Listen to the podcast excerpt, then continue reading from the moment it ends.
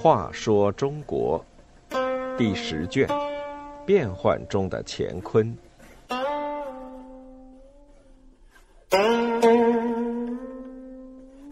四十一，少见的镜中守节者。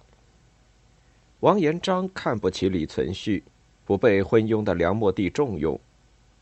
战败被俘后，王延璋尽忠守节，不愿投降后唐。晋王李存勖与后梁打了几十年仗，后梁将领中最看不起李存勖的是大将王延璋。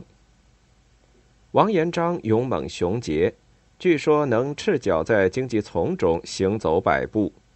用的兵器是一杆铁枪，平常人举都举不动，他使起来却上下翻飞，应用自如，所以被人誉为“王铁枪”。王延璋曾对人说：“李亚子不过是个喜欢斗鸡遛狗的小孩子，有什么可怕的？”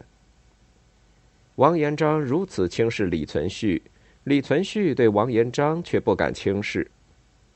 他曾经俘虏了王延璋的妻子儿女，不把他们杀掉，而是送到太原安置下来，然后派人以送回妻儿为条件招降王延璋。王延璋杀了派去的人，表示他绝不投降。可是梁末帝朱友贞是个昏庸的皇帝，听任赵岩、张汉杰等奸诈小人把持朝政，很多大臣老将不被重用。王延璋也是其中之一。后梁隆德三年，也就是公元九百二十三年夏天，李存勖称帝，建立后唐，攻占了运州。朱友贞大为恐慌，在宰相敬翔的推荐下，才任命王延璋为招讨使，派段宁为副使，命他们去对付后唐军队。王延璋受命出发，仅用了三天时间。就用计攻克后唐军严密防守的德胜南城，杀敌数千。接着又连续攻克好几处后唐军营寨，声势大振。但是王延璋尽管打了胜仗，后梁的当权者却并不信任他，因为王延璋曾因不满赵章等人的误国行为得罪过他们。赵岩和张汉杰此时便与段宁勾结起来，企图陷害王延璋。段宁本有妒忌王延璋之心，双方一拍即合，就串通一气说他的坏话。朱友贞听信谗言，竟然将王延璋罢官，把段宁升为主帅。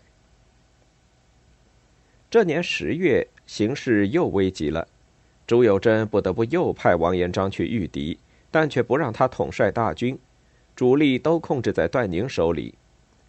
王延璋寡不敌众，终于战败，身负重伤，被后唐大将夏鲁齐俘虏。王延璋被担架抬到李存勖面前，李存勖问道：“你说我是不懂事的小孩，现在服了吗？”又问：“你是会打仗的人，为什么不守兖州而守中都呢？”王延璋答道：“大势已去，这是天命，不是人力可以改变。”我无话可说。李存勖看他是个将才，还是希望他能投降，就派给自己治病的医生给他治伤，并一次次派人去劝说他投降。王延璋说：“我本来一介平民，承蒙梁的大恩，把我升作大将军，怎能早上做梁朝大将，晚上就变成唐的属臣呢？这是万万不能做的事。”李存勖知道王延璋终究不会投降，只好把他杀了。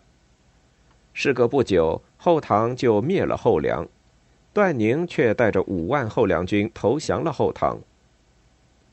五代十国时期，朝代更替频繁，做官为将的人朝秦暮楚是常事，王延璋如此尽忠守节却是十分少见的。